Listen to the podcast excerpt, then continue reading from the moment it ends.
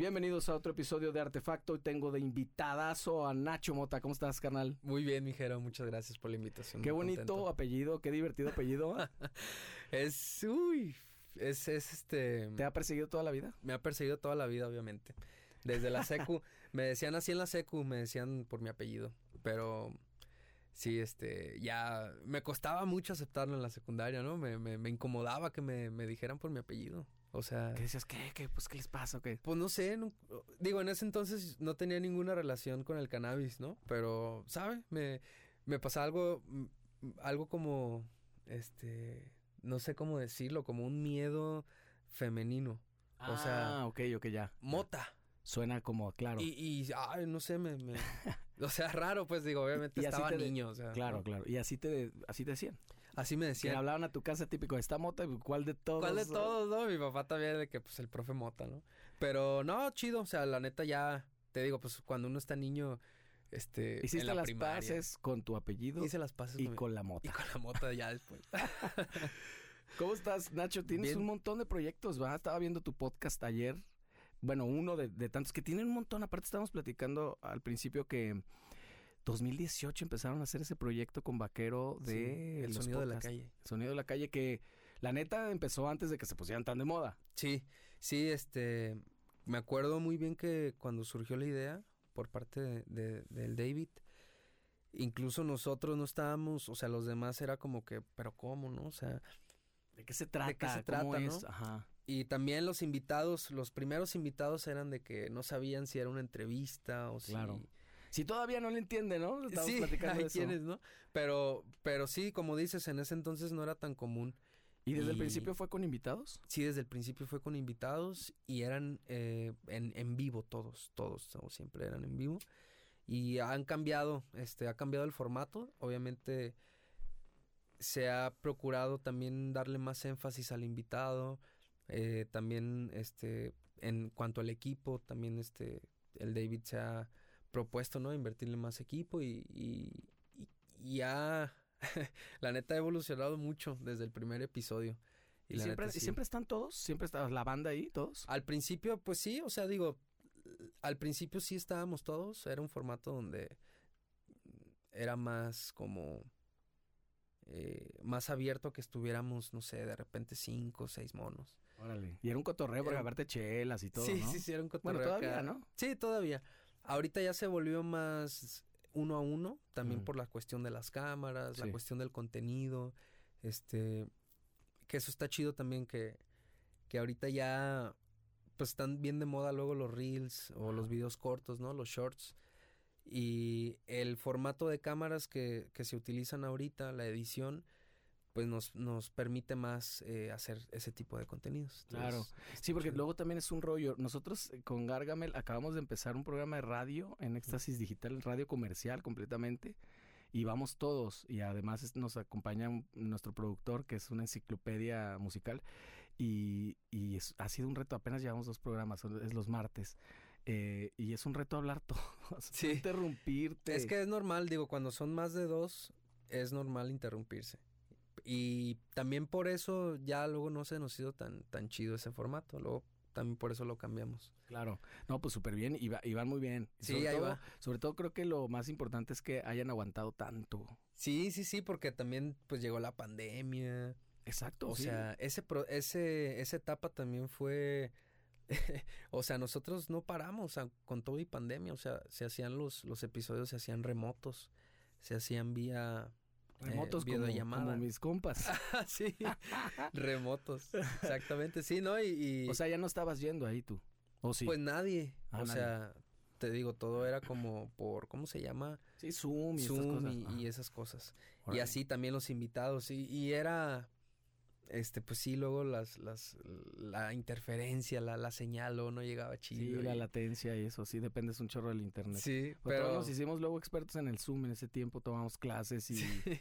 Hasta relaciones de, este, de pareja fueron por Zoom y todo. Ya sé, todo, pues sí. Y, y te digo, o sea, así fue una etapa y pues ya ahorita, te digo, ya está este nuevo formato también ya en un, en, en, en un espacio también ya más acondicionado, mejor acondicionado. No, pues siempre lo han hecho bien pro. El Davis ahí, la verdad. Sí, la no, la neta, desde el principio, ¿eh? Este, muy, muy chido, muy chido. Oye, Nacho, cuéntame de tu, de tu historia en la música. Eres, no eres de acá de Guadalajara, ¿no? Eres de, de Soy- Nayarit, exactamente de dónde. De Itzlán del Río Nayarit, nací en Tepic, pero viví toda mi vida, bueno, todavía no puedo decir eso. Exacto. Este, parte de mi vida hasta los 17 años, hasta la prepa, viví ahí en Itzlán del Río Nayarit, que es un municipio de, de Nayarit. Y este, pues mi historia eh, básicamente empezó musical, empezó como desde los 5 años. Mu- muchas veces les pregunto esto a, a mis invitados. ¿Hubo un momento, un punto de inflexión que dijiste, a huevo, yo me quiero dedicar a la música? ¿O fue siempre? Casi Sí, desde que sí te hubo acuerdas. un momento, pero ya, ya tenía muchos, mucho tiempo haciéndolo. O sea, Órale. sí, sí, sí. o sea, no sabías que te ibas a dedicar a eso, pero lo hacías. pero lo hacía. Ajá. Sí, había muchas dudas y muchas influencias también familiares de que mejor dedícate a esto, ¿no? ¿Tu familia, todo el mundo se dedica a lo mismo? son- Sí, todos son docentes, todos en mi familia son maestros y maestras. Hay como, entonces, una tradición familiar de eso. Tus hermanos también. Sí, bueno, ajá, mi hermano, yo soy el más chico, tengo un hermano más grande y dos hermanas más grandes, Dos y dos. dos y dos. Y todos son maestros y maestras. Y este, Órale. Pero sí, ¿no? O sea, les gusta. Ahora sí que... No sé si mi hermano, mis hermanas lo, lo hicieron por tradición, pero me consta que pues a- mi mamá lo disfrutó mucho tiempo ser maestra, mi papá también. ¿Ya están retirados? Sí, ya están jubilados. Pero te digo, siempre pues siempre me han apoyado también, ¿no? O sea, la neta yo también he tenido mis etapas este de qué quiero dedicarme, ¿no? Ajá. Las, las tuve y, y hasta hace poquito también estaba, tuve mi, mi último, digamos como... ¿Como crisis? Como crisis porque estuve eh, en una carrera que me acaba de salir. Ah, ¿en serio? Sí, sí, sí. Pero que era relacionado con ser maestro. Oh, fíjate. Pero, ajá, entonces como que... Bueno, ya de esto ahorita, ahorita hablamos más. Cuando, más- cuando lleguemos a esa edad, a, esa- ese punto cronológico. Sí. ¿Iniciaste entonces cinco o seis Sí, años? como dices? de 5 o 6 años escuchando música de todo tipo. O sea, en mi casa siempre se escuchó música mm, ranchera, música de los Beatles, de todo tipo. Ahí en, en, en Itzlán es, es muy común la, la banda y la tambora. También recibía mucha influencia de, de ese género, ¿no? Sin querer, pues, aunque en ese entonces no me gustaba tanto. Pero incluso tenía amigos que, que eran taroleros. ahí en ese tiempo no te gustaba tanto. ¿Ya te gusta? Sí, ¿O más O que sea, como que respetas y así?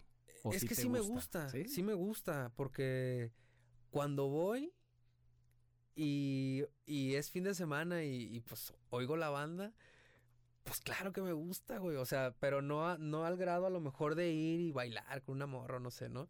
O sea, me gusta el folclore Ah, que hay, pues, claro. de que digo, hoy la abandona, o sea, hoy soy un cholo Sí, te sale chingada", ahí sí lo súper te, mexicano. te hace sentir, dices, ah, no mames. Te- digo, güey, qué a gusto viven aquí, cabrón. A toda o sea. ¿sabes? O sea, te hace sentir eso, pues, ¿no? Sí. Como que digo, güey, qué chido que la gente aquí, este, pues, da esa, este, te hace sentir que se la pasa bien, ¿no? Oye, y dices que tuviste como mucho acceso o, o- o estuviste como influenciado por eso, ¿tocaste con alguien en una banda o, o- o los ibas a ver mucho? ¿Había amigos que tocaban ahí o cómo? Sí, pues tenía muchos amigos que tocaban covers y tocaban así, pues lo que en ese entonces sonaba, ¿no?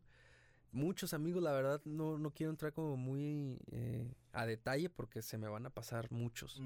Pero la verdad es que siempre tuve muchos amigos, siempre más grandes, este, que, que ya tocaban, tocaban. Pero específicamente con la banda, con, con el género regional, este, como tuviste acercamiento. o- Ah, sí, pues tenía amigos que, pues eran unos señores que eran taroleros y así. Les compraba baquetas. sus, baque- sus baquetas y decía, no mames, pinches baquetas. Y así tocaba yo así en tupers y obviamente tuve, de, de niño tuve mis batacas de, de juguete y todo eso. Ajá. Pero este, también tuve, tengo otro amigo que se llama Arturo, Arturo Muñoz, que él es baterista de la banda, banda móvil, la banda R15, que es tecnobanda y, y es una banda muy chida, pues. Y él me enseñó también ¿Son muchas de, técnicas. ¿Son de allá o él es de allá nada más? Sí, son de, bueno, la banda es de Nayarit, Ajá. No sé exactamente de qué municipio, pero sí, Arturo es de ahí, de. Órale. Y es amigo de la familia, por eso lo conozco. O sea, es amigo de mis ¿Y papás. sí le aprendiste cosas al estilo o al género? Sí, le, le aprendí. so- o sea, Arturo me enseñó ritmos de cumbia y me enseñó ritmos así como más guapachosos. Yo ya tocaba, pues, o sea, como que yo desde morro me fijaba cómo funcionaba la bataca, ¿no? O sea, que tenía pedales y lo demás. Y de oído aprendí, o sea, imitando, viendo y, y ejecutando, ¿no? Órale. Entonces, este, sí, sí, él me enseñó ya cosas, digamos, nuevas, pues, porque yo ya estaba acostumbrado a escuchar lo mío, pues, de que Coldplay y Maná y, pues, un chorro de cosas, O pues. sea, desde chavito ya considerabas que había tu música, ya tenías tus...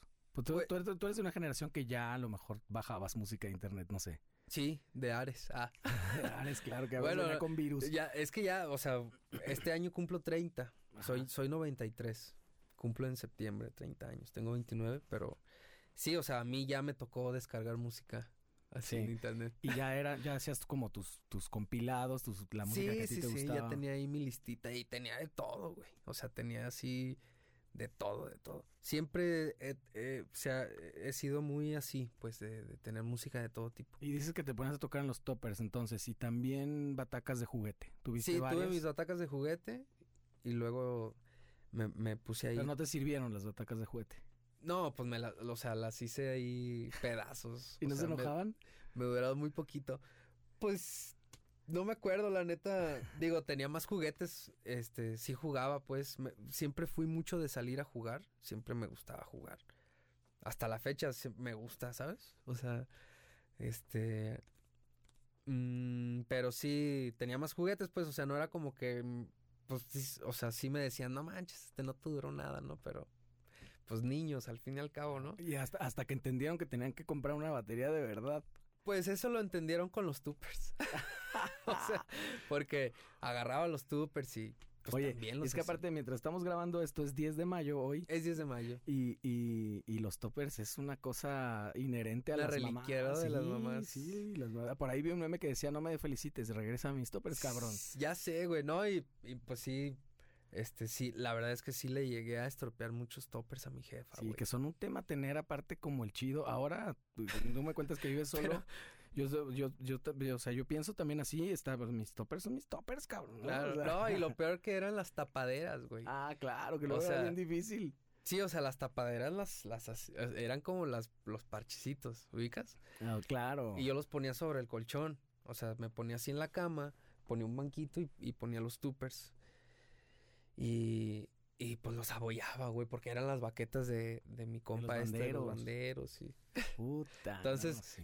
ya hasta que cumplí, hasta que estaba en quinto de primaria, mis papás me compraron una batería que, que fue una, una Pearl, una Forum. No, pues ya bien en serio. Oye, ¿cómo fue eso? ¿No fue así como de, wow, son No, los mejores pues, papás del Sí, mundo? sí, sí. Te digo, siempre me han apoyado, la neta nunca me han dejado abajo, aunque ellos no son músicos ni, ni me inculcaron la música, este, siempre me han apoyado. Y este... Un regalazo, es una Sí, fue un regalazo. Y Arturo me ayudó, te digo, a armarla y todo. Y me Y- enseñó muchas técnicas. Sí, ahí Sí, fue sí, como sí. tu primer maestro, no muy, digamos, formal, pero sí fue, pues, un maestro que te estuvo- Sí, o sea, sí, sí fue un maestro en su género. O sea, me enseñó a tocar las cumbias, yo no sabía tocar cumbias. Y combinaciones, ¿no? Así. Y, y así, ¿no? Y eso, o sea, lo que me enseñó, lo sí, es lo que toco. Pues, ¿Y, tu, ¿no? y tu primera banda, cuándo armas tu, tu primer, como, así, ya una banda, digamos, Una en serio? bandita ya en ¿O te invitaron, o tú lo armaste, cómo fue? Sí, es que en Itzlán es, es, este, pues es un municipio muy pequeño. Entonces, pues yo imagínate mi ruidajo diario con la bataca ya, con la bataca de neta. Pues ponía música y me ponía a tocar.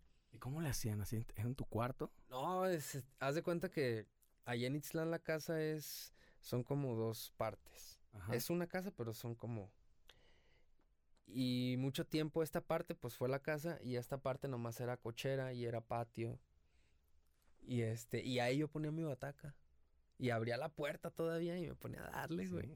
O sea, ya Nacho se puso a tocar, ya... Sí, y, y era sabido de que, ah, el hijo del profe, el hijo del profe, el hijo de la maestra. Órale. Este, Y te digo, ahí en, en Itzlán es, es pequeño y pues ahí tengo parientes, tengo amigos y siempre tuve muchos amigos que ya tocaban.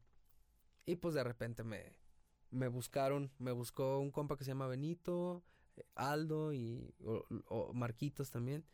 Y tocábamos rolas de Megadeth, tocábamos rolas de una, una de Iron Maiden, este, y pues cositas así de System of a Down y esas cosas.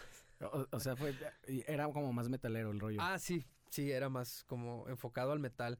Y de hecho, este, alguna vez nos invitó, o sea, tocamos como en un, este, pues festival, no sé cómo llamarlo, pues era un- una fiesta ahí en Tepic de varias bandas metaleras. Pero te estoy hablando de hace mucho, o sea, yo tenía 15, 14 años, no, tenía menos, como 14, como 14. Bien chavillo. y Bien chavillo ahí. y ya, ese, a ese toquín nos llevó, mi, nos, llevó, nos llevó mi papá, nos llevó mi jefe, ahí a Tepic. Y pues era mucho de la influencia que yo recibí en ese entonces, pues me gustaba mucho también luego andar de negro y esas ondas. Claro. Este, O sea, ¿te gustaba más la estética que la música, que el estilo o qué? sí, no, o sea, sí me gustaba la música, pero luego sí había cosas así que se me no les entendía, Ajá. ¿no? Pero, igual las tocabas. pero igual las tocaba, o sea, me refiero como a de escuchar, o sea, como Ah. guturales y Ah, eso. claro, claro, claro. Como que decía, pues eso qué, güey, no lo Sí. entiendo, ¿no? Exacto. Y pues sí, te digo, nunca fui muy, fui muy fan de eso, ¿no? Pero sí lo tocaba, sí me gustaba tocarlo porque a mí me implicaba pues como este ¿Y esa que dices fue así como tu primera tocada, en serio? ¿O No, mira, ahí te va. Mi primer toquín ante la gente fue en quinto de primaria. Casi, casi a los días de que, de que me compraron la bataca. ya? Y fue en la fiesta de clausura. Ya ves que cuando tú pasas de primero a segundo, a segunda, etcétera, Ajá. etcétera, pues hay fiesta de clausura en Sí. las escuelas, en la primaria. Y hay este shows, ¿no? Como performance ahí culturales. Sí, pues de talentos, de ¿no? talentos. Y, y ese fue mi primer toquín, güey. Y, y tocaste Yo solo, ¿no? Ah, Yo solo, güey. O sea, to- toqué la de Feeling This de Blink-182. Ah, o sea, con tu backing track y listo. Sí, con mi backing track. Órale. Sí, güey. Y, y fue de que no mames. O sea, tú Fue la sen- sensación, o sea, nadie sabía pues que tocaba. Ah, qué chingón. Y ahí sentiste como el rush del escenario. Ahí, tal vez ahí fue el punto de Güey, inflexión. pero toqué chido, o sea, yo ya tocaba perro, güey. O sea, no toca, o sea, no es por acá mamón, güey, pero ¿Tienes videos? No. No, güey, es que eso fue No, pero ya, ya había muchas Bueno, había VH. VHS, Sí. Pero no, no, no hay video. A mí se me perdona un poquito más, güey, o sea. Pero sí cierto, No sí había, cierto. pero sí que. Pero, Qué mal que no haya. pero sí, este, ese fue mi primer contacto así como tocando con gente, ¿no? Y estuvo muy chido, o sea, la neta la gente sí, sí como que se sacó de onda, ¿no? De que, güey, no mames, este, este morro toca chido, ¿no? O sea, no es un morro tocando a lo güey, pues, o sea, sí, sí, sí toqué la rola como es y, y pues tocar una rola de Blink no está, no, No, está tan es un gran bataco, Travis. Y, Sí, claro. y este, y así, ah, ya después tuve estas bandas, te digo, de como más de metal y eso. Y después, ¿Tuviste muchas bandas? sí, después, este, con otros compitas de ahí alrededor de, de Itzlán, hay, hay como, pues hay otras comunidades. Y también ahí me empezaba a juntar con más, con más banditas, este, siempre de covers. Este, y así, ¿no? La neta, yo me fogueé pues tocando covers, así me enseñé a tocar la bataca. Pues quién no, ¿no? Todo el mundo empezó y así. era, siempre he sido muy, digo, en ese entonces era más, pero muy estricto en, en, en este, en tocar la rola tal cual como era, ¿no? Ya, ya ahorita ya soy más abierto, ¿no? De, de que, güey, pues se puede reversionar, ¿no? Pero mucho tiempo sí fui así, de que, güey, Ah, así va la así. rola. Como la, la, la movie esta de Rockstar, de, Mar- de. Mark Wahlberg. Sí, Así, güey. sí, me la he quemado como seis veces. Sí, yo Si me la encuentro es, es como así de culto, ¿no? Sí, güey. Así, güey, de que, güey, es que así no va la rola, güey. Claro. Y este, y pues así, así tuve mis banditas. Y así crecí, cabrón, hasta lo, hasta la prepa. O sea, ya, ya en la prepa, por ejemplo, ya, ya tenía ya otro nivel, güey. O sea, ya tocaba rolas más difíciles. O sea, antes de la prepa, desde la secu.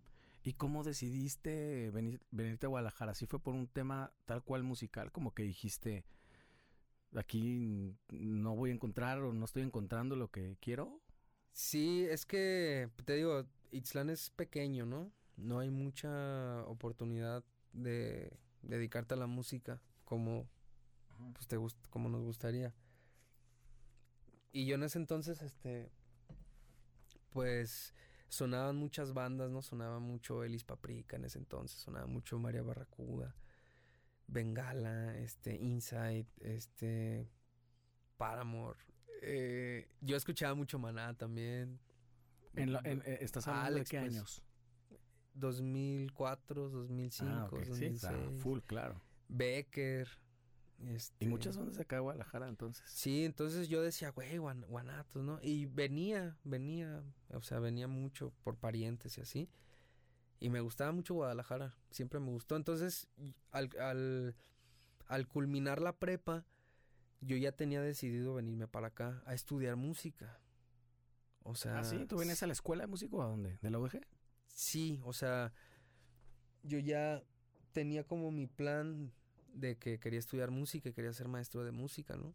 Ah, o sea, no, no me vine como por tocar en una banda, pues me vine con esa idea de, de, estudiar, de seguir estudiando. Aquí, haz de cuenta, yo tengo un amigo de, de Itzland que se llama Manu, Manu Benítez, Manu Betts, que él ya, él es más grande que yo y él ya, ya tenía aquí viviendo pues ya unos años y él ya tocaba con el David, tocaba con el Calumi, o sea, ellos tenían ya una banda que se llamaba Galaxia 28. Ya.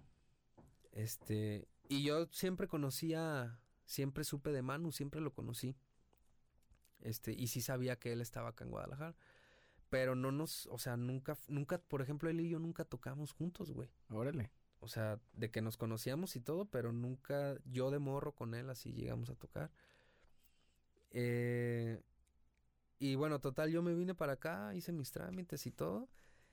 Yo no sabía, cabe mencionar, yo no sabía nada de solfeo ni de teoría yo tenía el oído bien desarrollado, pero solfeo. Por la misma música. Ajá, pero de teoría nada. Y bueno, en, para quien no sepan, pues obviamente en un, en un examen de admisión para la UDG en música, pues cuenta más tus conocimientos musicales que aprendiste en tus dos semanas de propedéutico. Este, entonces yo, yo me vine para acá, hice mis trámites, me, me decepcioné un poco cuando llego y, veo la carrera y son tres años de bachillerato. Sí. Y otros cuatro de ya de licenciatura. Y yo recién terminaba la prepa. Entonces yo dije, güey, no mames. La tengo que volver a chutar. Ah, güey, tengo que hacer otra prepa. y, ¿sabe? Como que desde ahí me desmotivó. Y dije, bueno, pues ya ni modo, ¿no? Y seguí haciendo mis trámites. Y sí, o sea, la neta es que en mis, en mis cursos de, de los propedéuticos sí entendía el solfeo, pero pues aprendía muy lento, muy lento, muy lento. Y pues no quedé, o sea, no quedé en la, en la, no, en la lista de admitidos, pero pues tuve muy buena experiencia, o sea, conocí a un profe que se llama Juan Valdivia. Ajá, claro. Que él me dijo, no manches, tocas bien chido, o sea, porque hubo una entrevista. Sí. Ah, y también me dijeron, no, güey, me dijeron, la bataca es lo último que vas a ver, es lo, o sea, no pienses que te van a enseñar a tocar bataca, güey, o sea, te van a enseñar el te van a enseñar a solfear, luego te van a enseñar un chingo de instrumentos de percusión. Historia. La bataca es... Sí, ya no es... Entonces como que desde ahí dije, güey, ¿dónde sí, claro. me metí? Es lo que pasa constantemente lo que con, pasa, con, la, con la escuela. Pues eso no, no es para todos. La escuela de música. Ajá, entonces en mi entrevista con Juan Valdivia, así era de que, pues toca lo que sabes, ¿no? Toca lo que sepas tocar. Y ya, pues yo toqué acá. Bien a gusto, estaba bien a gusto la bataca, así, bien afinadita, bien, bien a gusto, ¿sabes? O sea, cuando llegas a una bataca y dices, esta bataca se siente bien a gusto, güey. Claro. Este, y me dijo el profe de que no, pues mucha suerte, ¿no? Ojalá nos veamos en, en la carrera porque pues toca chido. Gracias. Y pues no, no quedé. Y bueno, en ese... ¿Te agüitaste? Me agüité, güey. Pues sí, ya, ya estaba acá y todo. O sea, ya me ¿Y si consideraste regresarte? Pues lo pensé, pero pues dije, ¿a qué? Ya estoy acá. Ya estoy acá. Y también mi jefa me dijo de que, güey, este... Ánimo, ¿no? De que pues ponte a tocar. Y bien curioso, en, en esos días me buscó Manu. Órale. Manu me buscó. él en ese entonces con, en, eh, con Galaxia 28, este, habían tenido como un, un- una pausa y Manu empezó a hacer sus rolas de solista con Calumi y con el Charles, güey. Ah, mira. Ajá, Ya te se estoy estaban hablando- alineando te ahí. estoy todo. hablando que era 2011, finales. Y me dijo, oye, ¿cómo te va en la escuela? Y, y le dije, no, pues fíjate Ni quedé. ni quedé. ca". Este, y ya me dijo, no, no te agüites, y así, ¿no? Me dijo, te invito a tocar, este, estoy haciendo unas rolitas, y, y ahí cambió todo, güey. Claro. Ahí cambió todo, la neta, desde que estoy aquí.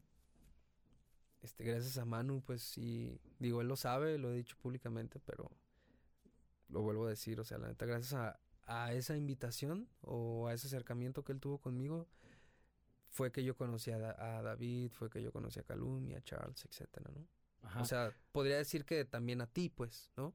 Pues, o sea, indirectamente. Indirectamente, Empezaste a, cono- a a conectarte. conectar. Ajá. Que eso es muy interesante. Yo, y yo de verdad, este, honestamente no lo sé cómo después terminaste tocando con tanta gente, pero tratemos de irnos, tratemos de irnos, este, como lo más cronológico, Sí. ¿no? Eh, este proyecto que te invitaba Manu es su proyecto, era su proyecto solista. Sí. Pero de ahí es que se arma Vaquero o todavía no. Sí, to- ajá, todavía no, pero te digo, ahí empecé a, a tocar con Manu y yo, yo ya sabía que él tenía, él tocaba en una banda que se llamaba Galaxia 28. Ujú. Yo ya los ubicaba de vista, al David así, de vista, de videos, güey. O sea, ni siquiera de, de en persona. Este... Y, ajá, empecé a tocar con él sus rolas y tal. Y empecé a convivir indirectamente con ellos. O sea, porque cuando ensayábamos con Manu era, era ir ahí a, sobre la calle Morelos, Casa Morelos, este, ahí al lado de los de donde viven los papás de Siddhartha, güey. Fíjate, bien loco. Ahí ellos vivían en comunidad, güey. Vivía el David, vivía el Calumi, vivía el Quique, el otro bataco, el Sech. Y ahí nos juntábamos, güey. Entonces el Manu nos decía, no, pues hoy vamos a, hay que ensayar hoy ahí en, en, Casa Morelos. Así le decíamos, pues. Órale. Estaba el pony en la esquina, güey. ¿Te acuerdas Ah, del sí, pony? Claro, Ah, claro. pues era ahí, güey. O sea, en la esquina del pony, a la mitad de esa cuadra, ahí. O sea, ahí el rumbo. en medio de la lonchería. Sí, ahí el rumbo completamente la, la, la, americana. Ajá, sí, sí, sí. Ladrón de Guevara. Ah, ok, sí, Sí. claro. Pero muy cerca de Chapu, pues. Sí, muy cerca de. Chapo. Este, y pues ahora el ensayito con el Manu, y pues yo le caía, y pues ahí andaba el David, ahí andaba Chela, ahí andaba Calumi, todos, pues. Eh, entonces ahí empecé a convivir mucho con ellos. Y poco a poco, o sea, llegué a tener mis toquines con Manu, o sea, llegamos a tocar en varios, en varios lados, y ellos también estaban pasando, te digo, en un proceso de Galaxia 28 como de evolución. Este, el baterista de ese entonces eh, se, se abrió y tomó otro camino y se quedaron como sin bataco. Y justo en ese entonces se quedaron sin bataco en unos días que iban a grabar un video, no me acuerdo. Órale. Yo me acuerdo del día de que justo habíamos terminado de ensayar con Manu y Manu me dijo de que, ah, este, ahorita vamos a tener una junta con Galaxia, este, por si te quieres aguantar, o sea, puedes estar aquí, no hay pedo, si te quieres. Y ya me acuerdo que tuvieron su junta, que era por lo del bataco y así, güey. Ujú. Y ya yo pues, los vi muy ocupados y la neta me terminé yendo, güey. O sea, no estaba ahí como tal yo en su junta, ¿no? Lo estaba esperando. Pero sí dije, nada, pues ya me, me voy, ¿no? Y al día siguiente me hablan temprano, me dicen, oye, este, fíjate que pues el Quique ya no va a tocar con nosotros y, o sea, era como para invitarme a tocar porque tenían el compromiso también de- del video, güey. Y yo así de que, órale. Entonces ya desde, a partir de ahí, yo ya soy el bataco de Galaxia 28. Ya hasta te sabías las rolas, supongo. Sí, De ya tanto estar de, ahí. de tanto estar ahí escuchando los ensayos también de ellos. Entonces, este, pues así empezó Galaxia 28 y ya, yo ya- hasta lo de Manu como que ya quedó, se había quedado atrás. Y Nacho, el vocal de Vaquero, también era parte del colectivo, o sea, era, era, era, siempre fue un compa que ahí andaba, pues, ¿sabes? Ajá. Este, y yo ya era acá, ya, yo ya era Galaxia 28 y tal. Y también, pues con Galaxia tuvimos muchos años de toquines, de idas a la playa, este, muchos toquines muy chidos también. Ellos también, ellos también ya habían tenido muchos toquines muy chidos. ¿Muchos años? O sea, ¿sí fueron años que estuviste con ellos? Es que después Galaxia 28 se convirtió a Lemanic. Ah, ok. Entonces lo estás contando toda esa... Sí, ajá. Entonces eh, nos juntamos, ta, ta, tan, eh, tuvimos que como... Me tocó un año todavía de Galaxia 28, uno o dos años. Y luego ya después este, empezamos a hacer las nuevas, pero ya con un formato diferente, hasta nos cambiamos el nombre y éramos Lemanic. Ok. Eh, y así fueron, de Lemanic sí fueron más, eh, más, más años, como de 2013 a 2000... Bueno, no son tantos. Pero sí más que Galaxia 28. Cuando estás joven te suenan así, cuatro años es Como- una eternidad. Sí, como de 2013 a 2015. Dos años. No, 16. Bueno, ok. Sí, como de tres. 2016. Vamos a pensar que sí son muchitos. Tres son muchitos. Bueno, es que ahorita con Vaquero llevamos 8. Sí, no, pues es que ustedes ya tienen una carrera importante. entonces, este, pues ya, este, fue Lemanic y tuvo muchos, o sea, con Lemanic teníamos mucho potencial, la neta era una banda muy buena y es una banda muy buena, pues, o ¿Cómo sea, se, se movían en los circuitos de festivales? O Sí, o sea, estábamos, estábamos muy, eh, todavía muy verdes en cuanto a relaciones públicas y demás, pero aún así, este, eh, me acuerdo que un tiempo chambeamos con Marcy Gala. Ah, claro. Y, y, Martita, y- claro. y Mar nos ayudó mucho, la neta. Mar nos ayudó mucho a, a foguearnos. Este, sí, nos enseñó muchas cosas muy básicas, ¿no? Que no sabíamos. Y obviamente fue, fue una etapa también. Ya después, este, Mar nos ayudó hasta donde, hasta donde ella pudo, ¿no? Y después también ya tuvimos que buscar por otros lados. Pero la neta, Alemanic sí tuvo... O sea, teníamos... eh, el sencillo de Me Pide estaba en Ritmozón este en el canal este de, de Claro, claro. Y nos iba chido, pero te digo, estábamos muy inexpertos todavía. Ajá. No sabíamos las estrategias, no sé. Y pues no sé, como que poco a poco se fue este apagando esa flama Sí. de Alemania. ¿Y, y cómo fue ahí entonces que te- de ahí te saltaste a Barquero Negro? ¿La iniciaste, iniciaste es que, esa banda desde el es que esa banda inició sola, o sea, Nacho, te digo, Nacho ya estaba, siempre había estado ahí, pues era es parte del mismo círculo de amigos. Y pues un día. De hecho, con Lemanic eh, tenemos una rola que canta Nacho. Órale. En ese Ya habían colaborado entonces. Sí, en ese entonces, en ese entonces, perdón, Nacho ya este como que le, le empezaba a, a tirar ondas más como de, de, de- de rimas y esas ondas, ¿no? Y en una rola, en la rola de Desde acá, ahí sale, sale la primera como colaboración con Nacho, ¿no? O sea, y de repente pues Nacho empezó a, a- a llegar con rolitas en, así como con guitarrita, nos las enseñaba y, y así, ¿no? Y era como un trip de él, vaquero negro, vaquero negro. O sea, siempre me acuerdo que decía, no, esta rolita es para vaquero negro. Pero no había banda en ese entonces, ¿sabes? Vaquero negro era como su seudónimo. Ya le hablaba a, a un ser. Sí, y, y yo me acuerdo que en ese entonces yo decía, no mames, está bien perro ese nombre, Sí, güey. está yo, chingón. yo decía, güey, es como vaquero la banda de chetes. sí, ¿sabes? exacto. Yo, yo, yo hacía relación con eso de que es vaquero, pero negro. Ah, Sí, una, una banda muy fugaz, además esa la de sí, Chetes, muy ¿no? fu- ajá. Y... Pero es un personaje, no es un personaje el vaquero negro de, de alguna caricatura o algo así. No, ¿No? no, no empezó así, no sé, pero no empezó así. O sea, digo, no sé. A mí me suena, capaz que no, y a lo mejor es una reminiscencia nomás que tengo y me Órale. caso, ¿no? No me acuerdo, creo que no. No, estoy pensando en Vaquero Galáctico. Ah, sí. Es que dijiste lo de Galaxia 28 sí, y Vaquero. eh, vaquero. Vaquero Galáctico era los Silverhawks. Ajá.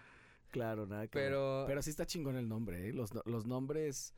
No, es un pedo los nombres con las bandas, ¿no? Seguro te ha tocado eso también. sí, sí, sí, o sea, mm, sí, Como para poder expresar de lo que trata o de lo que va tu música y que el nombre esté chido y que esté pegajoso, que no esté tan largo y que esté, que, que además se vea bien escrito y que claro, tener- no, y es que nunca sabes que cómo va, este, cómo va a ser la, el resultado que tenga con, ya cuando lo expones, ¿no? O sea, a lo mejor a ti no te gusta, pero, puede ser un supernombre para la, la sociedad, ¿no? Exacto. Y, Pero- y muchas veces también la banda hace el nombre, ¿no? No al revés. Ajá, o sea, pero la neta es que así fue el proceso, ¿no? O sea, fue muy natural. También estoy hablando muy específicamente de un círculo de amigos. La realidad es que en ese, en ese entonces, pues conocí muchas personas también a la par. O sea, por ejemplo, a, eh, en ese entonces de Alemanic, también conocí a Chemí, por ejemplo. Santillán. a Chemín Santillanes. Santillanes. Este, y en ese entonces, en, e- en es- en esos años, él iniciaba una banda que se llamaba Malvolia, Ok. con Carla. Esa no me la supe, fíjate. ¿eh? Sí, en 2013, por ahí. Este, y Carla es una chava que tiene una banda que se llama Ella contra el Tigre. Este, y es, y es compísima, es mi carnala. O sea, ella, gracias a Carla, yo empecé a, a tocar en los en huesos, así, a ganar, a ganar varo tocando, pues, gracias a ella. ¿Que Porque te ella- tardaste para que sucediera eso una vez estando en Guadalajara? Sí, sí, sí. O sea, ajá, gracias a, es- a esa invitación de, Car- de Carlita, la neta, yo empecé a probar esas mieles, ¿no? De, de, de, de que te pagaran por hacer lo que te gusta. Y te veo ahora que haces, lo haces bastante, ¿va? Estás con algunos proyectos. Pues estoy con bodas todos y, con nadie. O sea, sí, sí, sí. O sea, la neta sí. De repente ahí. No, no es algo fijo, pues. Es, Claro. es lo único, pero. Pero sí formo parte de muchos proyectos. Y ahí, te, Aleatoriamente. y ahí te ha servido pues este, este lenguaje que aprendiste durante los años del que me hablabas y de haber tocado tantas cosas. Sí, no, y por ejemplo con Malvoli hablando de, de- en esos en esos eh, en esos años este llegué a compartir o sea, tocando con Malvolia, tocábamos también con Cuca. Me acuerdo en un festival en el en el en un Luminia Fest ahí en Vallarta. Órale. Tocamos con Cuca y yo estaba bien morro, güey. Y ya tocando acá y, y, pues te digo, he sido muy afortunado de conocer a, a las personas que he conocido. Ahí te va, o sea, yo cuando conocí a Chemín yo no sabía nada de plástico ni nada, güey. O sea, ¿No te tocó de regreso No. acá en Ixtlán escuchar a ellos? Porque sí escuchabas Pito Pérez y ese O tipo sea, de cosas. yo no sabía, o sea, sí, me acuerdo que mi carnal escuchaba mucho bastón, pero yo no sabía quién era Ah, ya. plástico ni No nada. ubicabas nomás la banda, pero la rola sí. La rola esta de bastón nomás. Ah, ok. Pues yo cuando conocí a Chemín, era como que, pues es Chemín. Ajá. No sabía que y, o sea, el Half, no, no, no. claro. O sea, bien loco, güey. Y yo empecé así como poco a poco darme cuenta, ¿no? De que toda su trayectoria y todo eso. Y dije, güey, qué chido conocer gente, gente así, ¿no? Este, compas así. Con Lemanic, por ejemplo, llegamos a grabar un acetato, un disco, en- lo sacamos en vinil. En ese disco, te digo, participa Nacho, participan varios compas y participa Jafo, güey. Órale. Jafo en ese entonces, este, eh, pues tenía ya mucho tiempo ausente de la música. Sí. Estaba ya como en ondas más espirituales también, ya era otro, pues estaba pelón y así, ¿no? Y yo lo conocí así, pero yo no sabía que era, ¿sabes? El cantante El de esa can- canción que habías oído hace Sí, mucho. sí, yo no sabía, güey. Y yo así conocí a Jafo, con- este, colaboró en una rola con Lemán y nos lo hicimos compa y así, güey.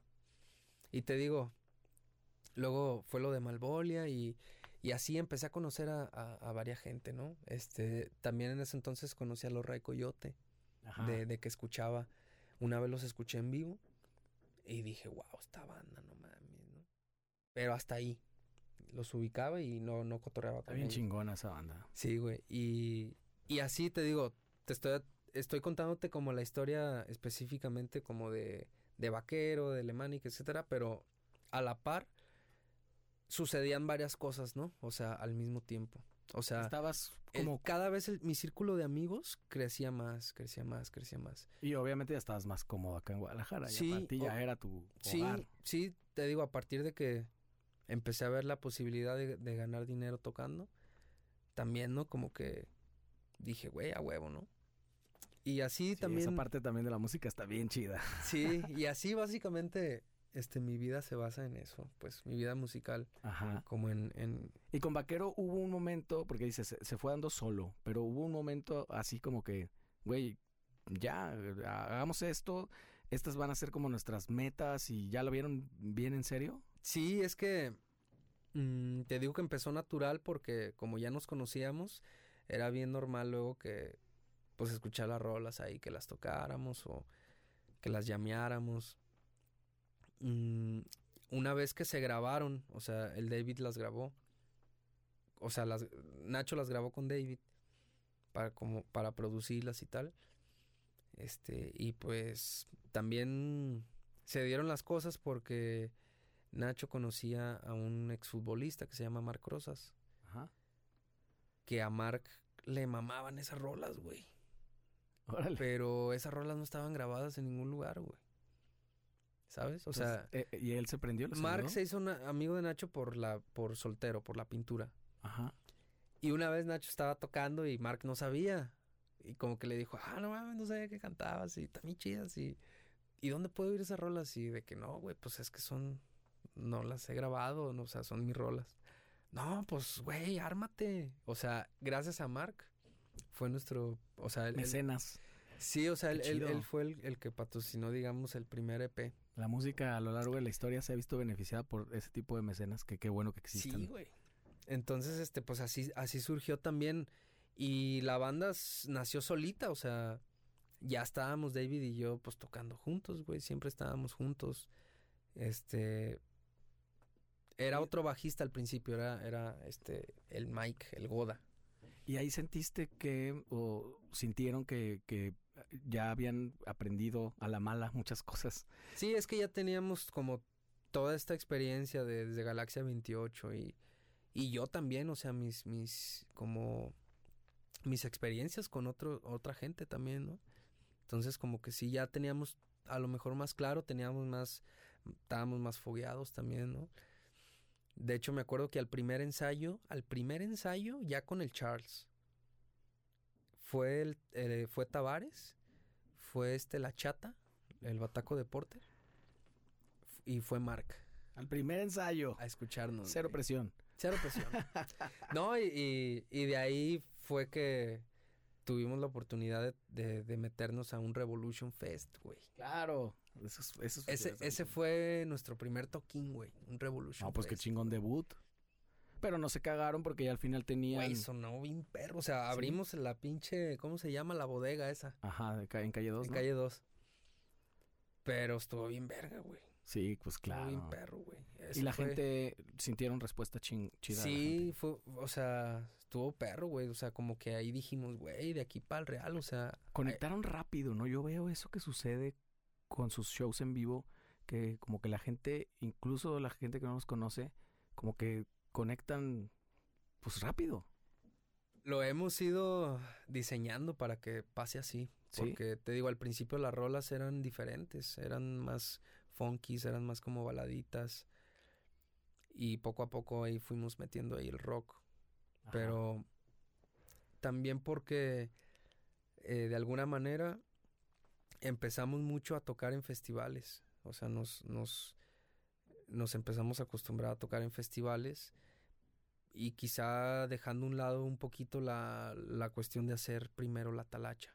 Ajá. O sea, de hacer primero nuestro fanbase bien sólido. O sea, digamos que nuestro fanbase lo empezamos en festivales. Pues está bien chido. Pues está chido.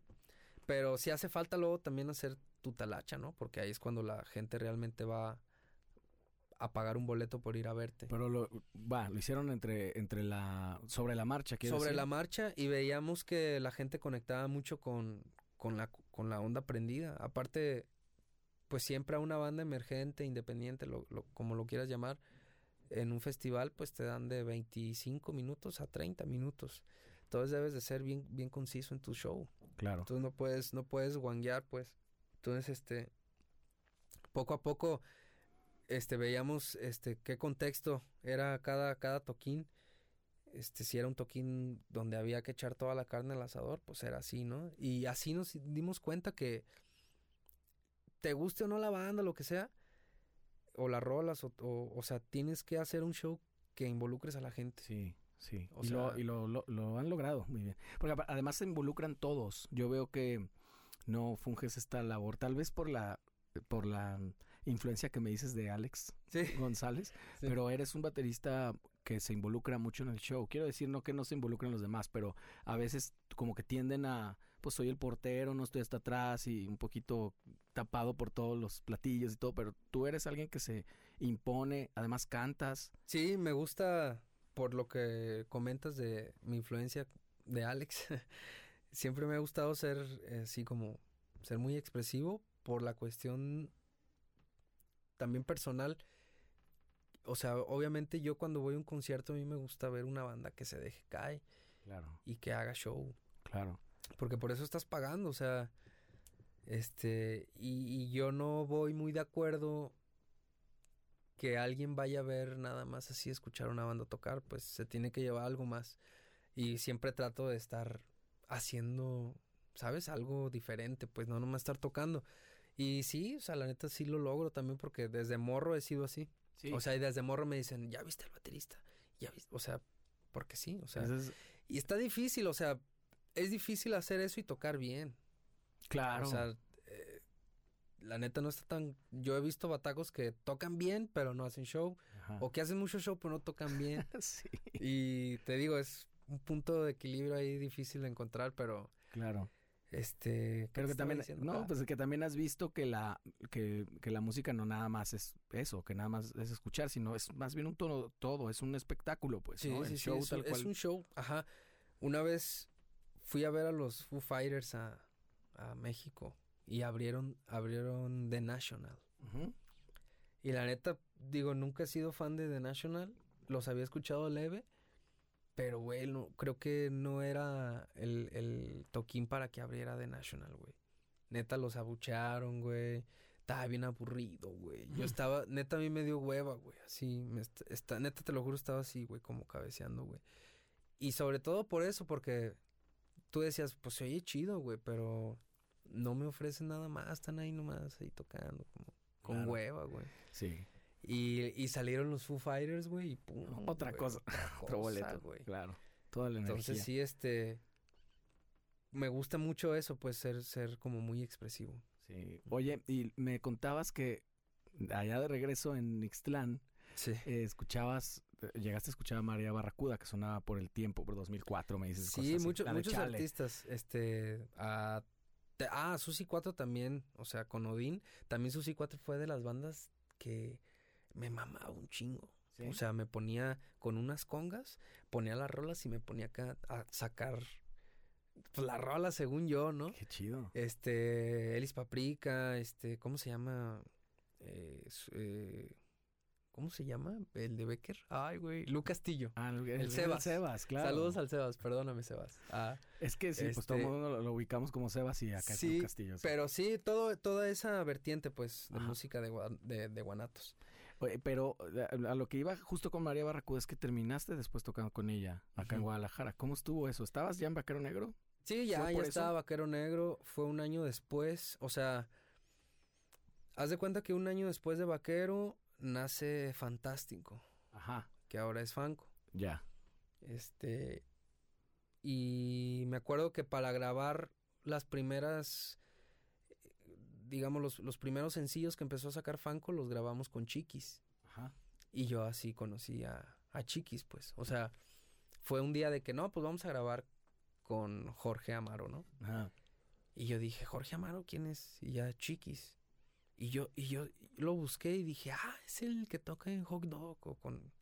O sea, yo sabía quién era, pues sí, sí, sí lo No, y además, además, pues un productor de un montón de discos emblemáticos. Pues nada más el de, el de Cuca, Claro. el famosísimo. y, sí, o sea, en, es- en ese entonces yo no sabía tanto, pero sí lo ubicaba. Ajá, como músico. Como músico decía, ah, es este vato. No mames. no. Y así, ¿no? Como que yo decía, vamos a grabar ahí, órale. Y así conocí a Chiquis. ¿Y a él le gustó cómo tocaste? Sí, desde, desde el primer, la, desde la primera grabación le, le gustó y hice mucho clic ahí con Chiquis, pero, pero yo no me lo podía creer, güey. Claro. O sea, ¿Y él te invitó o cómo estuvo? sí, este, Fanco, o sea, grabaron unas rolas ahí con Chiquis. Ajá, Y pues yo era el bataco. sí. O sea, entonces era como de que, ah, pues vamos a grabar en tal lado. Tú eras el bataco oficial de Todavía era fantástico. Sí, de hecho el nombre yo lo propuse de Fanco. Ah, sí. Fíjate, ahí te mereces un crédito ahí. Nada. Todo bien. No, o sea, pues nunca, nunca ha sido tema eso, ¿no? Pues, o sea, de Ah, hecho, chido, a mí chido. no sé, como que no me convencía tanto el nombre. O sea, cuando lo propuse dije, nada. Pero O sí sea, les gustó. Pues sí, pues al parecer. este. Pero que, o sea, la neta es que siempre he conocido así mucha gente, pues. O sea, fue Chiquis. También en su momento con, con Odín. Fue también así. Increíble, pues. Pues que esa es la magia que tiene la música, ¿no? De haber escuchado tú. A mí me pasó lo mismo con Chiquis, pues. De que yo fui a grabar también con él y dije, yo leía de él, él en los noventas y esto de que produjo el disco de fulano, fulano, y, y a mí se me hacía alucinante a- haber estado, después tocar con Richie, cuando miles de veces lo fui a ver Claro. con... A miles. sí, con sí, Richie, con Richie igual, o sea. Ajá, Y fue también por Fanco, pues. exacto. Pero también fue de que no mames, es el de Belanova. Así de que yo, yo no lo creía, güey, ¿no? Ahí justo, entonces lo de María fue que te invitó, Chiquis. Sí, fue que me invitó Chiquis porque. Sí, me invitó. ¿Por qué me invitó? Porque. Pues su bataco no pudo. Más bien. Tenía un show acá en Tenía Guadalajara. un show. No me acuerdo cuál fue. Los primeros, pero por ejemplo, con Hot Dog llegué a tocar varias fechas de la gira indio, del circuito indio Órale. que hacían. Y festivales también, o sea, la neta, desde hace ya como seis años. ¿Y cómo fue la experiencia ahí en, en- en ese sentido? Me refiero a, no sé, ¿no te, ¿no te pasa que de repente te encontrabas en el momento y decías, güey, ¿dónde estoy tocando? ¿En qué momento pasó esto? Obvio, obvio. Sí, sí, sí, la neta, hasta la fecha. ¿En o serio? sea, sí, claro, o sea, hasta la fecha. Siempre me pasa cuando estoy así con ellos, ¿no? Como que ya ahorita es bien normal porque pues ya pasan los años y... Pero, güey, siempre, siempre me, me cuestiono eso de que, güey, ¿en qué momento estoy aquí con Odín? Estoy aquí con Richie, estoy aquí con... O digo, por mencionar algunos, o sea, la neta con todos, pues, o sea... Yo me acuerdo cuando inauguraron el, el Matute Remus, cabrón. Ah, ok. El puente en 2011, ya a finales. Y tocó Susi 4, güey, todavía con Odín. Y yo todavía no vivía aquí, pero ya eran esas épocas. Y yo me acuerdo que andaba aquí con unos primos. Andábamos así de lo que era, de lo que era y media. Y yo me acuerdo, güey, de ver a Odín así en la pinche pantallota. Y, o sea, yo de lejos, güey, así un... ¿Y quién diría que años después, no? ¿Quién diría que vive bien cerquita de donde vivo, güey? O sea, Ajá. ¿sabes? Cosas Y que es tu así. amigo. Y que es mi compa, ajá. O sea, la neta, este, sí, sí, sí, o sea, con todos. También en ese, en ese inter de Fanco y de que conocí a Chiquis, etcétera, eh, yo ya empezaba a cotorrear más con los Ray Coyote. Y también en ese entonces que yo los empecé a cotorrear pasó algo parecido como con Galaxia 28. Que su bataco se abrió y, y yo ya tenía rato cotorreándolos y llameando. Y ellos veían mucha disposición mía, pues, de querer estar ahí, de querer tocar y bien prendido para lo que fuera. Que hay que grabar, ah, aquí está la bataca. O sea, que caía un jam y yo me llevaba mi bataca, güey. Entonces, como que, ¿sabes? Como que bien prendido, güey. Y luego ya ellos tuvieron ese, ese cambio en su banda, de que se salió el bataco, etcétera.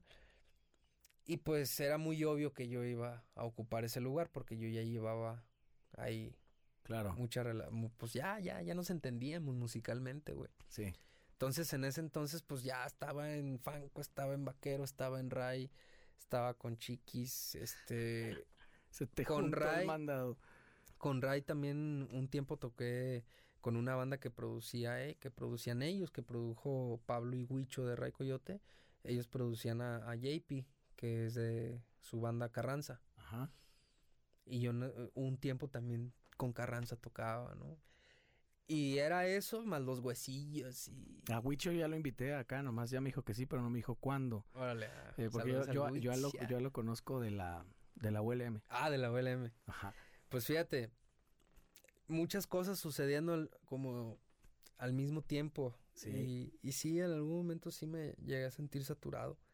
Obviamente, ¿no? También te digo, lo que había por fuera de, de huesitos y eso, o sea, tocaba mucho en el Funky Town con Maniaco y con Claro. el Caco y con Chumino. Puta, güey. Eran, eran noches inolvidables, güey. Sí, O sea, me gustaba fiestones. mucho, güey. Me gustaba mucho. O sea, salía aturdido, pero me gustaba, güey. Me gustaba, la neta, tocar ahí. Este, pues eran. Estaba bien perro porque eran rolas que me mamaba tocar, pero tocadas así ya con secuencias y a claro. reventar. O sea, la raza bien pedota y. Oye, ¿cómo, cómo ves el tema? Eh, ahorita que me decías, ahorita que me decías de lo del fanbase y esto, ¿cómo, cómo lo platican eso o si llegan a algo con Vaquero? Eh, de, de, cómo ir forjando ese rollo, o sea, cómo, cómo hacen el tema de las redes sociales, el, la, eh, por ejemplo, me queda claro que hacen también mucho merch. Sí, pues tratamos de encontrar la estrategia que más funcione y eso creo que es lo complicado, porque ya a estas alturas sabemos, tenemos claro qué es lo que se tiene que hacer y estamos eh, formando la mejor estrategia. Ahora sí que eh, han sido pruebas y errores, ¿no? A prueba y error todo.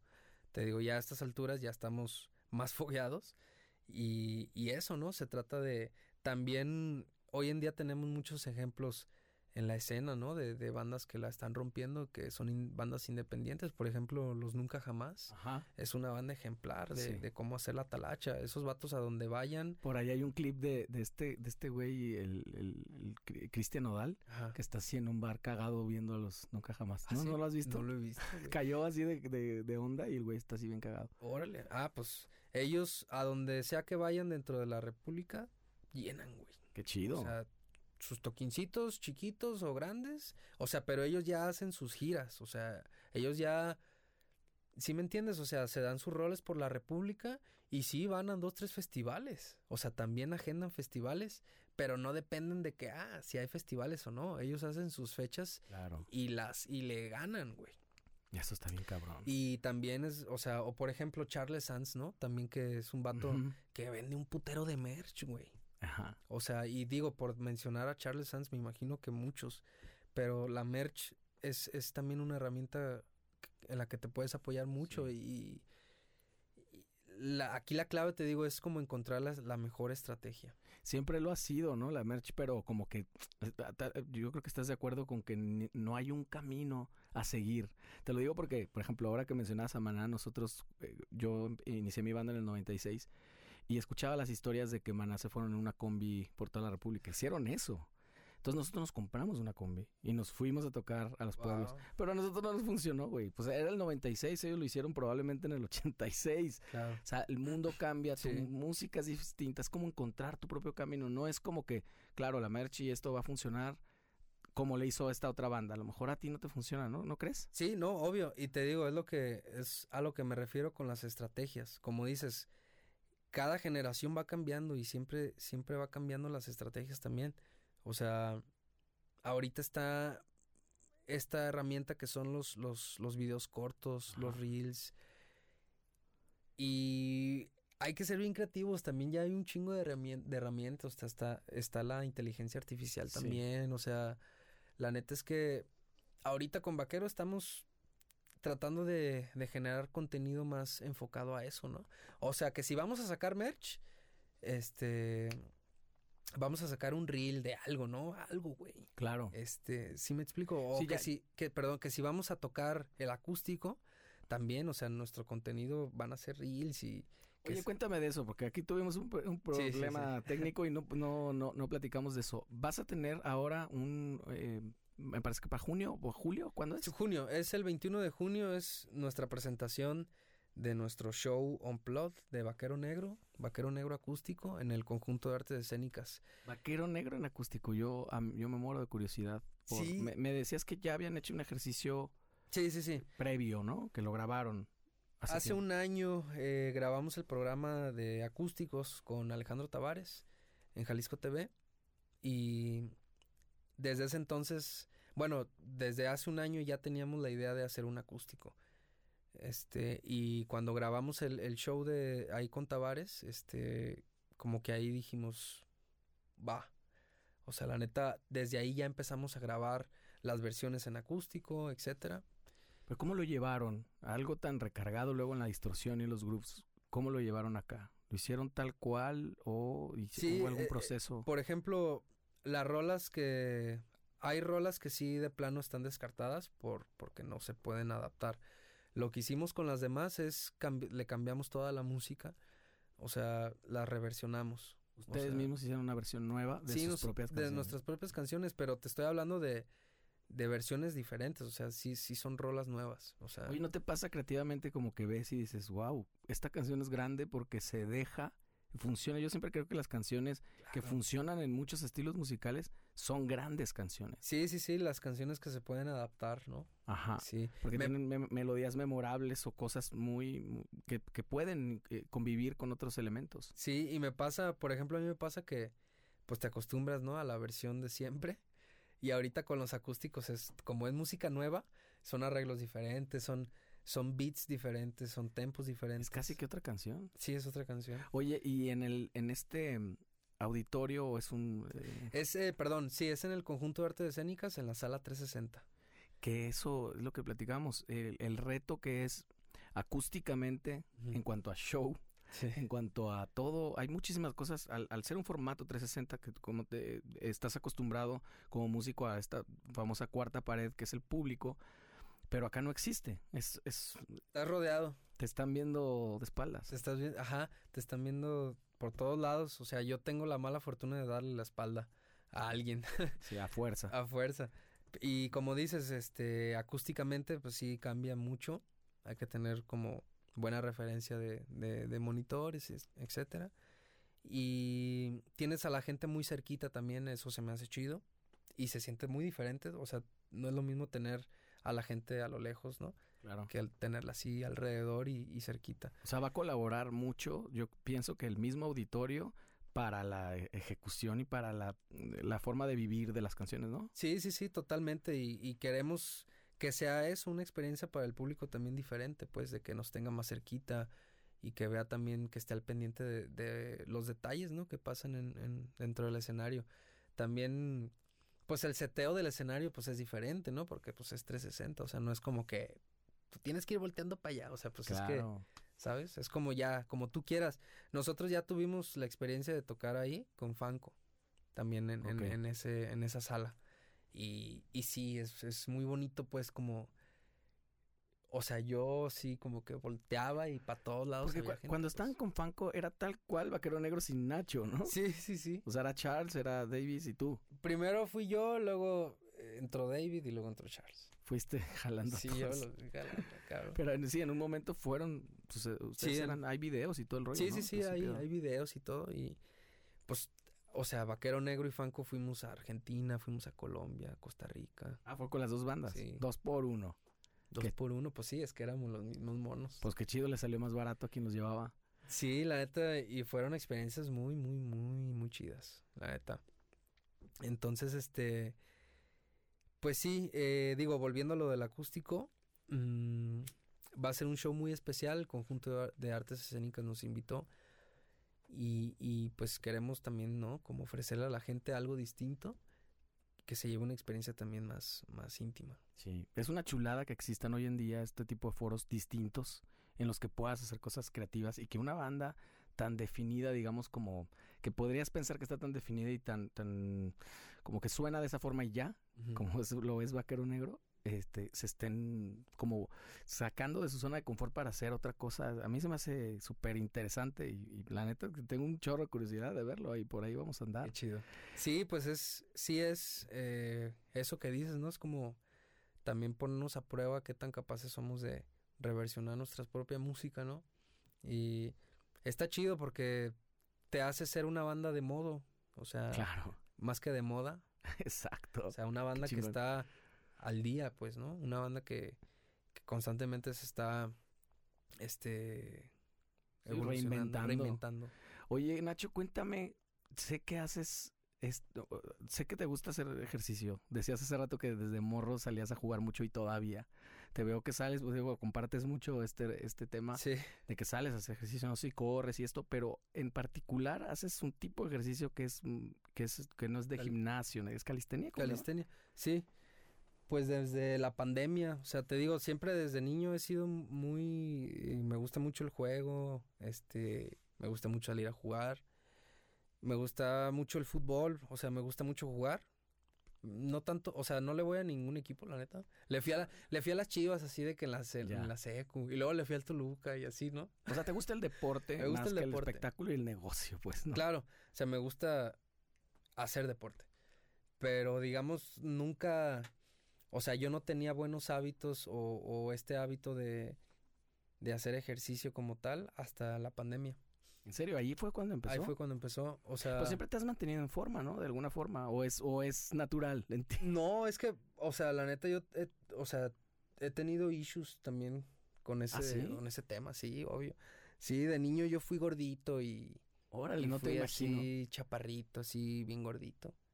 No te, no te imagino, pero para Este, nada. Y tenía, Pues hay gente que ahora te ve, que te conocía hace tiempo, que dice, ¿qué pedo que pasó con sí, no, hay gente que ni me que ubica, ni te ubica? Sí, no, y menos ahorita todo rayado. Pero, exacto. Pero, pero sí, y, ma- este, y mamado. Oye, pero aparte, eh, es que hoy, hoy que sabía que venías, yo ya estoy empezando, tengo voy a cumplir un año yendo al gimnasio y Órale. estoy haciendo, estaba haciendo una plancha que me caga hacer eso. La verdad me caga hacer ejercicio, a mí no me gusta, pero lo hago un poco por la crisis de la mediana edad de que, güey, necesito vivir más tiempo y vivir mejor, ¿no? Eh, pero este, este ejercicio en particular que es de mucha resistencia y no solamente te tenía en mente porque venía, sino en ese momento dije, güey, ¿cómo? Es, es una cosa física, pero también mental. Cuéntame cómo es este Claro. proceso de la calistenia. Muy mental. muy ¿no? mental, sí.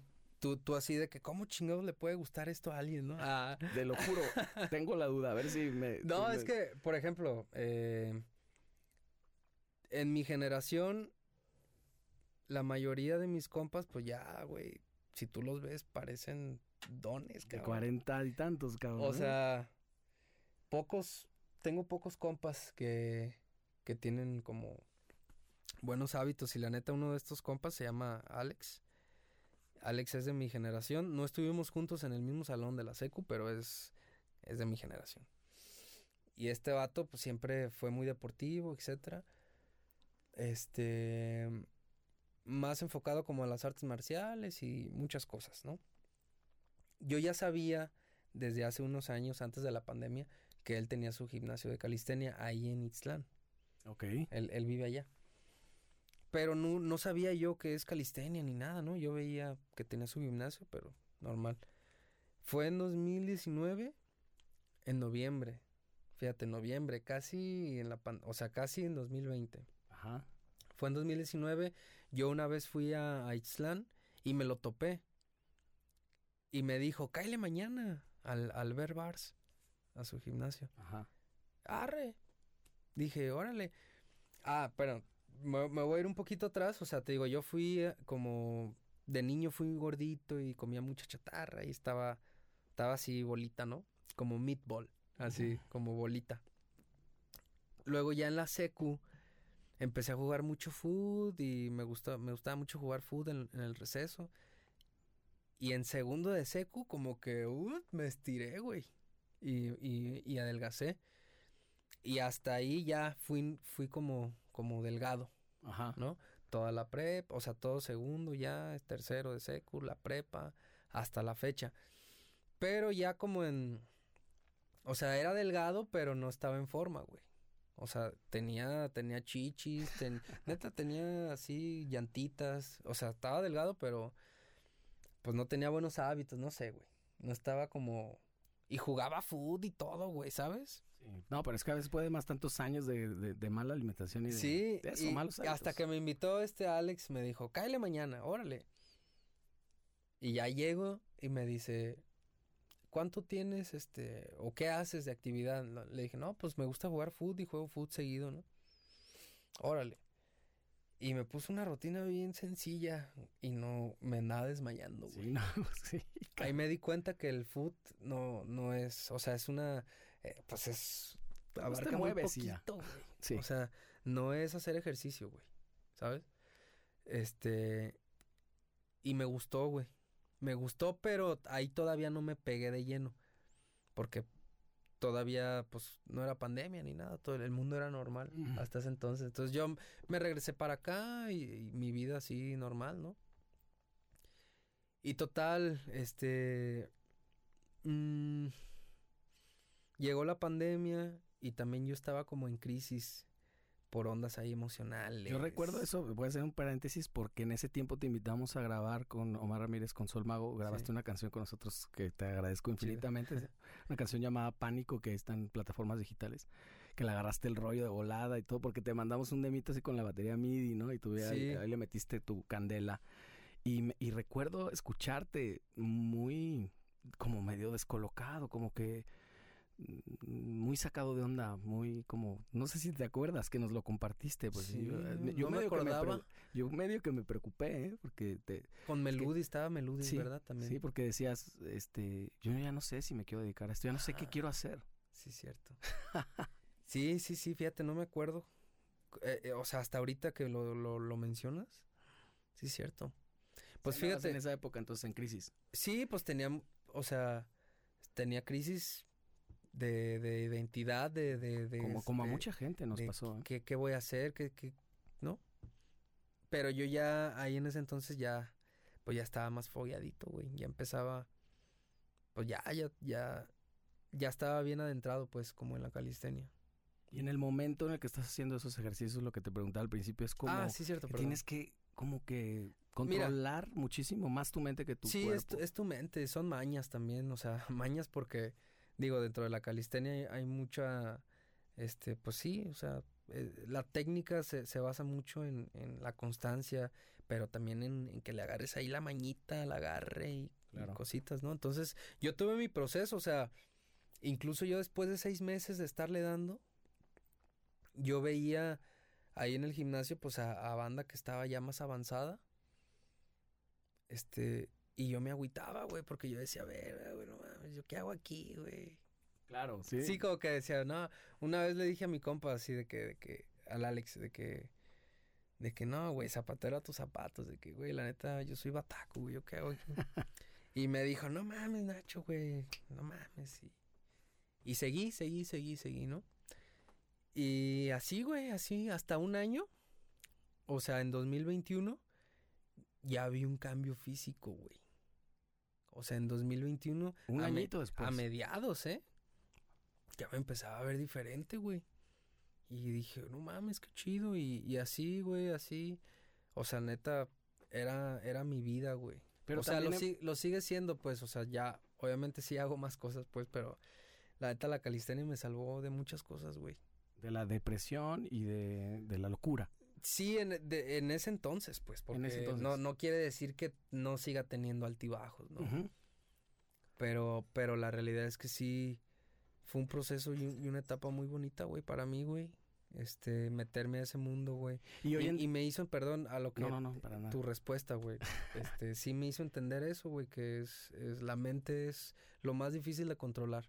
Uy, sin duda. O sea, la calistenia se basa en el control de tu cuerpo y mente. Y entiendes que controlar tu cuerpo está muy cabrón, güey.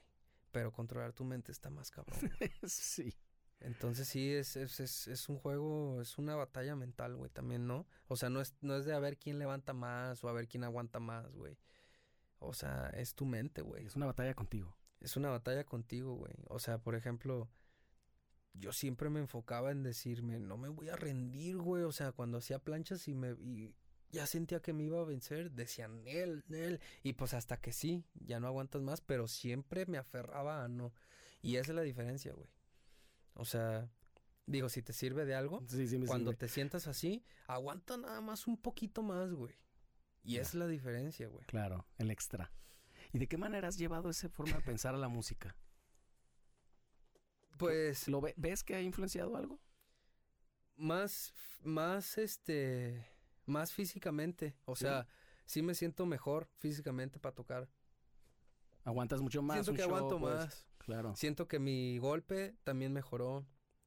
O sea, el, el- el control que tengo con las baquetas también mejoró muchísimo. Este, sí, obviamente, hasta en las posturas, o sea, hasta en la manera de, de cómo me siento. Sí. ¿sabes? Y en muchas cosas, pues no nomás, este, Yo digo, va, va a sonar bien, bien ambiguo, perdón que te interrumpa, pero No, hasta no. para cargar mi bataca, pues, Claro. ¿sabes? Yo- juraba que tenías más tiempo haciéndolo porque recuerdo haberte visto varias veces. Yo no, yo seguramente no te acuerdas de mí, pero yo estaba trabajando en una compañía que llev- que acompañamos a, a María al- a un Vive Latino y ustedes tocaban en el escenario Intolerancia y yo estaba en el backstage y me acuerdo que, que los vi, los vi super pro a ustedes los Vaquero Negro porque subieron y de volada solucionaron, pues ya sabes, en los festivales hay mil pedos, ¿no? Pero me llamaba mucho la atención incluso tu postura desde entonces. Y cuando años después o un año después tocaste, grabaste con nosotros, también. Por ahí tengo un video tu- tuyo que, que, que estás como como que si tú hubieras tenido mucho eh, eh, educación formal. Pero yo ah, tal vez fue solamente de haber visto bateristas, no, no, no lo sé. Pues Como que lo copiaste. no sé, es que también, mu- o sea, sí me doy cuenta cuando estoy así, ¿no? Y, y procuro siempre, este, no sé, es algo como que, eh, sí, no sé, no sé de dónde lo agarré o por qué, pero sí procuro siempre estar erguido, pues Sí, también. pues es que lo, tendemos a hacer eso por años, una mala postura te Sí. lleva a otras cosas, por años de espalda. No, y siendo bataco, pues es que sí, o sea, la neta tienes que cuidar esas, esos aspectos, porque ya de más grande luego cobran factura. Sí, claro, dímelo a mí. Oye, ¿y, y, y entrenas constantemente hoy en día? Pues procuro todos los días. Todos los días. O sea, digo, los fines, es que los fines, los sábados generalmente juego, juego Ajá. foot, así cáscara, pues. O sea, es un, es, es entre amigos. Pero sí, entre semanas sí, pues sí dedico un- un- una parte de mi día a eso, pues. Qué Porque, chido. Oye, pues Sí. después me tienes que pasar ahí ondas porque capaz de, capaz de que me puede ahí abrir algo. Es que fíjate, yo me acostumbré mucho eh, en colectivo, ¿sabes? Ah, ok. Y, y, y luego ya después de lo que aprendí en colectivo, ya fui capaz yo de entrenar solo. Órale. Pero ahorita ya estoy otra vez entrenando en colectivo, otra vez, porque también parte de 2022 como que me sentía estancado en que yo entrenaba solo, pero no sentía que avanzaba, ¿no? Por lo mismo de que como ya el mundo se Normalizó. normalizó un poquito, pues yo ya también ya me vine para acá y seguí haciendo mis cosas, ¿no? Entonces sí perdí como ese colectivo. Este, y ahorita, de hecho, estoy, eh, estamos Odín y yo entrenando todas las mañanas. ¿En serio? Sí, Órale. sí, sí, sí. Este, No lo sabía. Y, y sí, te digo, procuro al menos una parte del día dedicarle, dedicarle unas horas. Qué chingón. Pues Nacho, te quiero agradecer un montón tu tiempo. Gracias por venir, carnal. Gracias, no, gracias a ti, mijero. Ya tenía muchas ganas desde hace mucho. Yo también tenía muchas ganas de, de hacer un episodio aquí contigo. Pues vamos eh, a seguir muy de cerca Vaquero Negro. Tengo mucha curiosidad y ahí nos vemos pronto en el Conjunto Santander. Muchas gracias, mijero. Ahí Venga. nos vemos a todos. Gracias. Nos vemos la próxima. Chido. Venga.